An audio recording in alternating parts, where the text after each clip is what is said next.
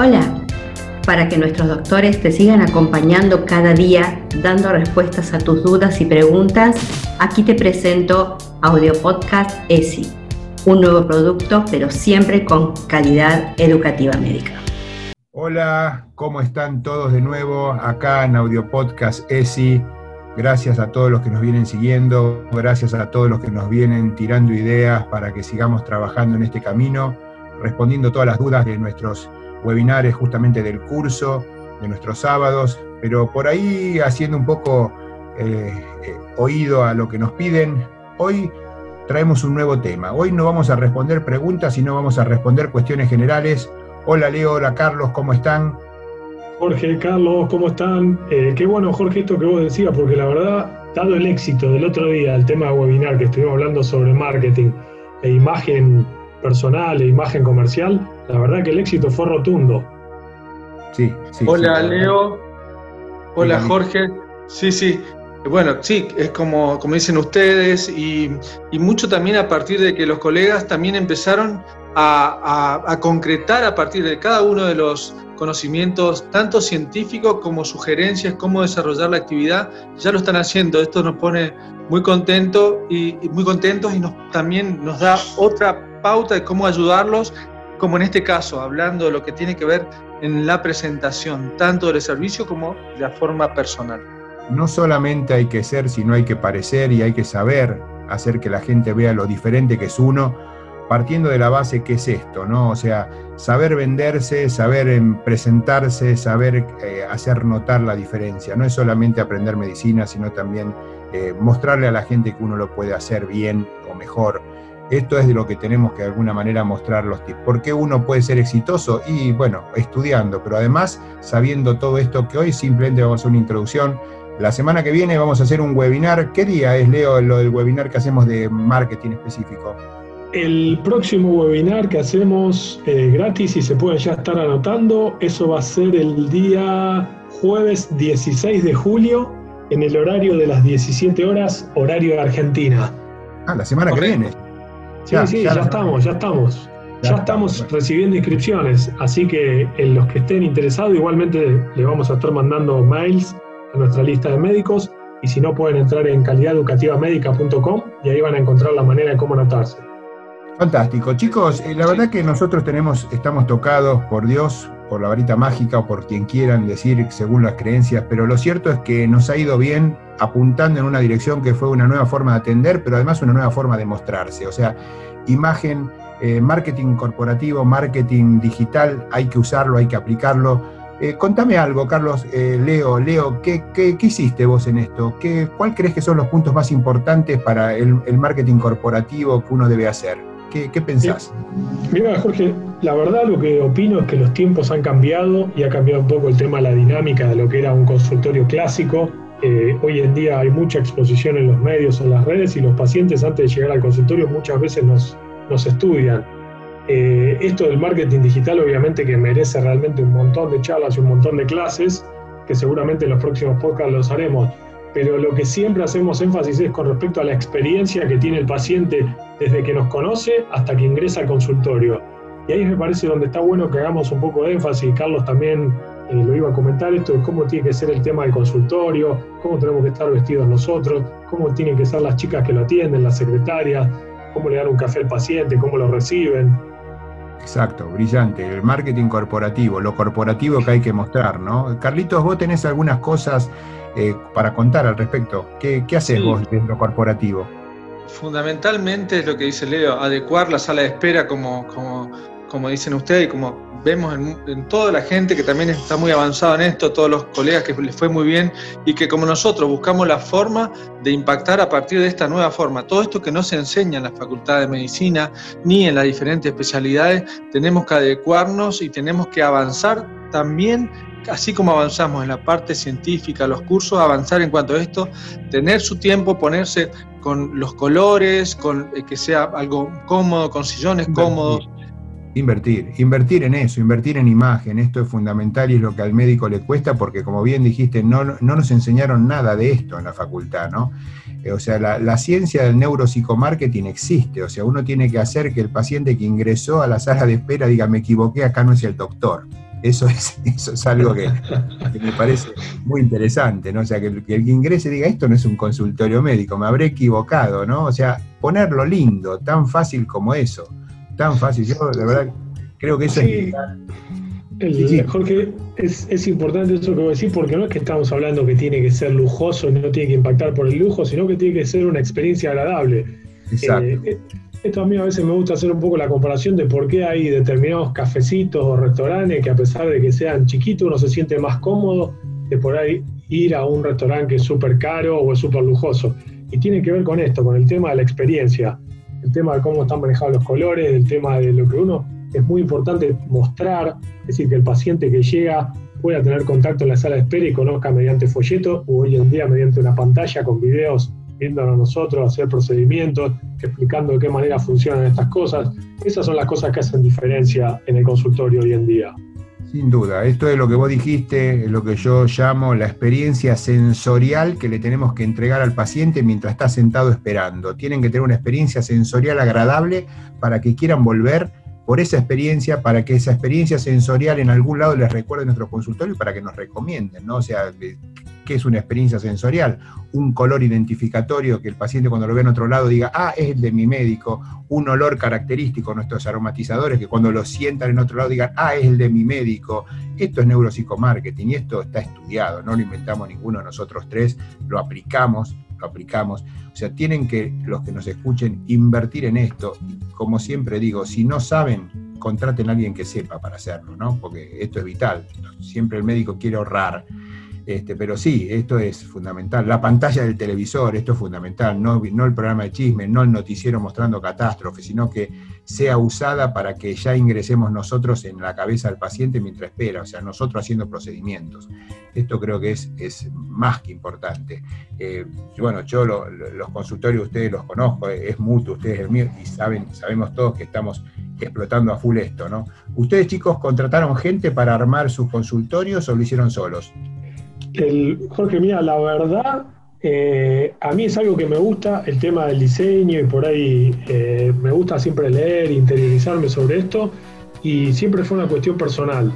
Eh, obviamente que me gusta leer al respecto y por ahí ver algunas cosas que recomiendan los que más saben, pero una cosa que siempre quiero destacar y esto que es importante, el tema de la música funcional, está bueno que la música sea una música tranqui, agradable, que a uno le, le dé ganas de estar en el lugar, y otra cosa es el tema de la iluminación.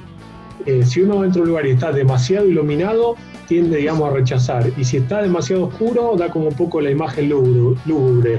Eh, siempre el tema de esa iluminación cálida, relajada, suave, me parece que para un consultorio, ya sea de estética, de ginecología estética o que esté relacionado con esto, es ideal. Yo no sé, Carlos, por ahí, vos, ¿cuál es tu ideal para esto?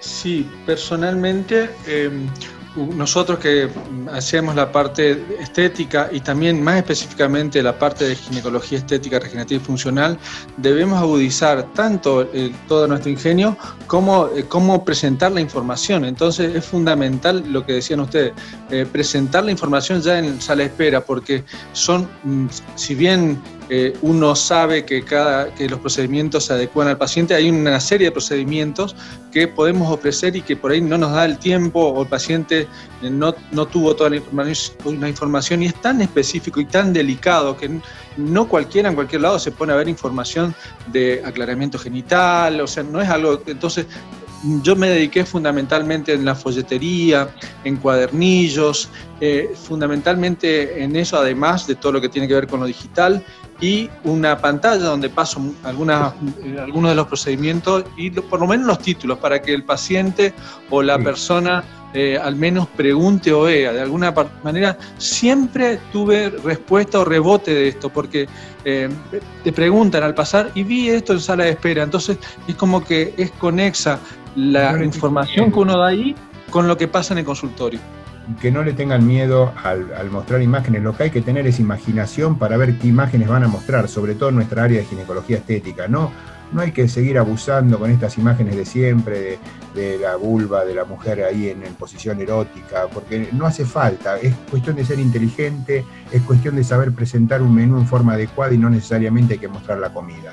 Eh, creo que eh, en el redondeo de esta primera parte eh, es, la experiencia sensorial es importantísima, que cuando ingrese el paciente, como dije, así medio chiste, ¿no? y diga, no, me equivoqué, acá no era, o sea, un lugar con colores individualizados, con un audio que, sea identificatorio, con música tranquila, como bien dijiste vos, Leo, recién, con un aroma identificatorio, con, una pantalla transmitiendo experiencia de lo que pueden encontrar ahí, que por ahí no sabían de qué se trataba, con revista y folletería adecuada el paciente tiene que llegar ya bombardeado a la consulta, ¿no? O sea, al momento de la atención médica.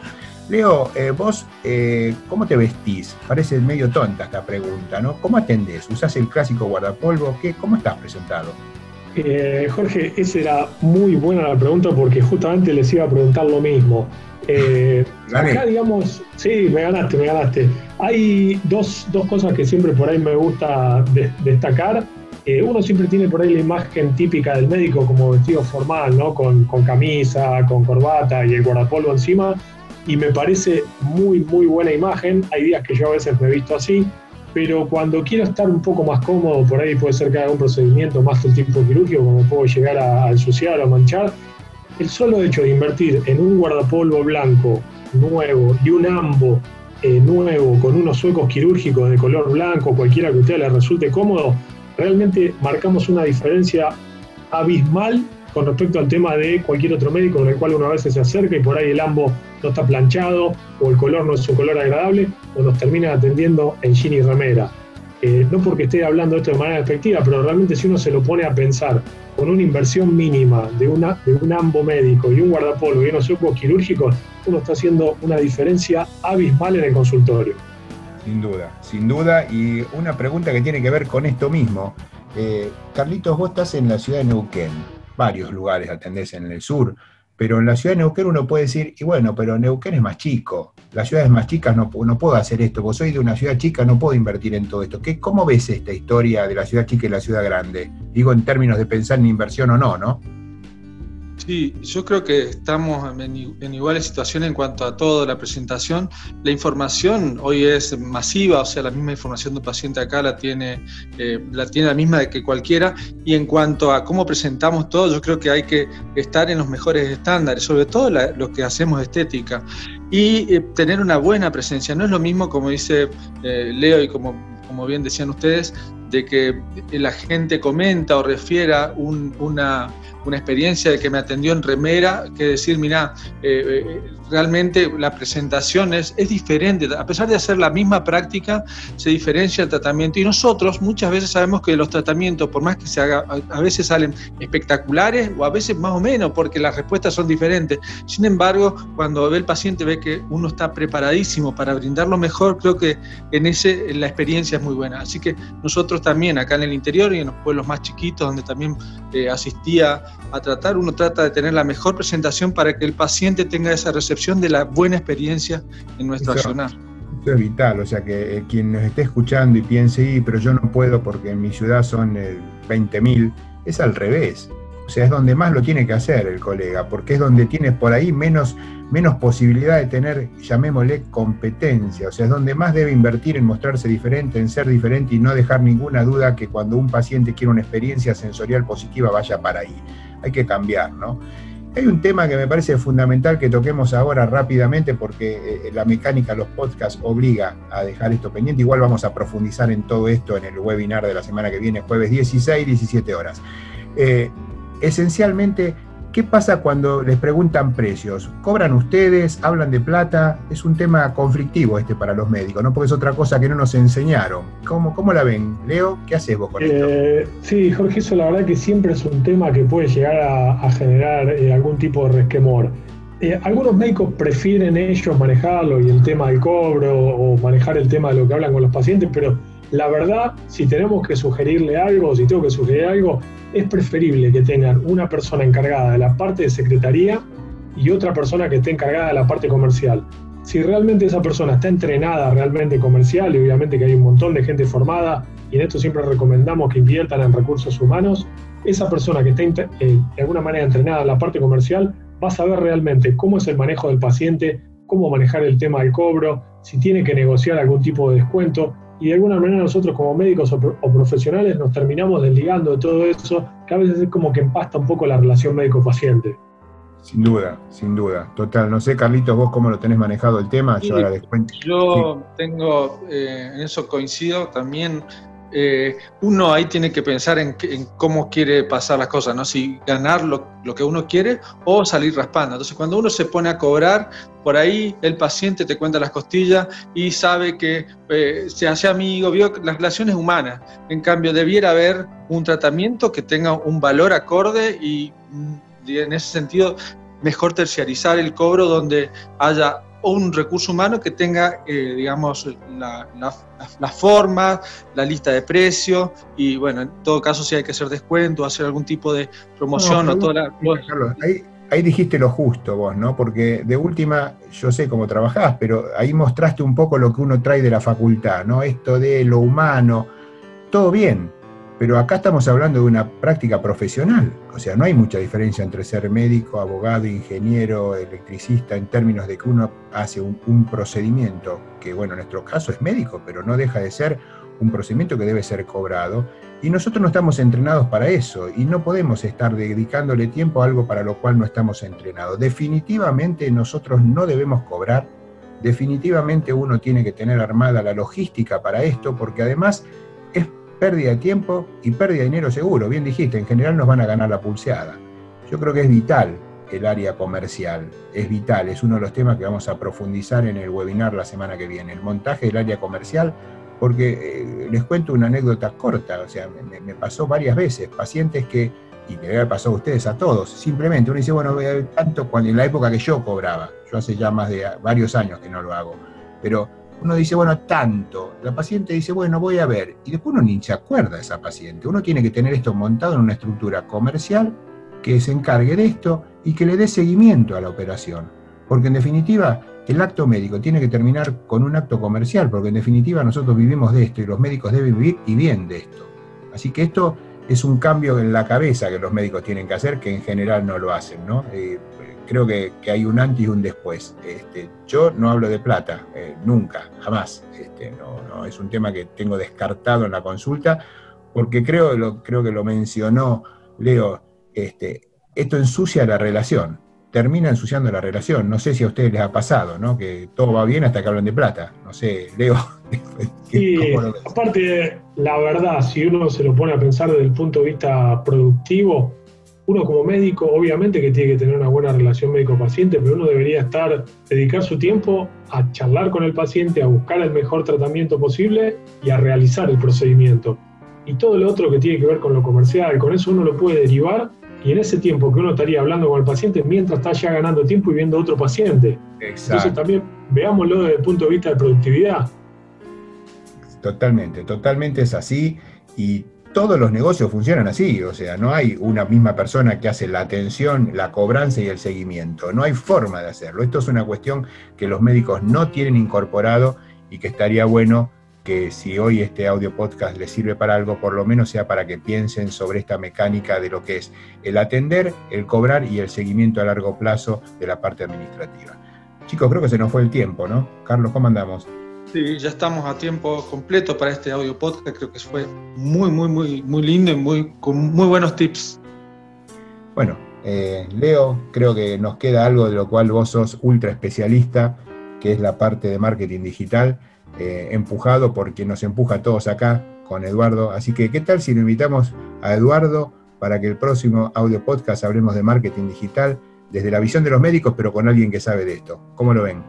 En el próximo podcast va a ser un placer que nos acompañe Eduardo y como siempre él nos termina enseñando y nos termina ayornando a todos estos a todo esto que tiene cambios digamos sumamente acelerados día a día.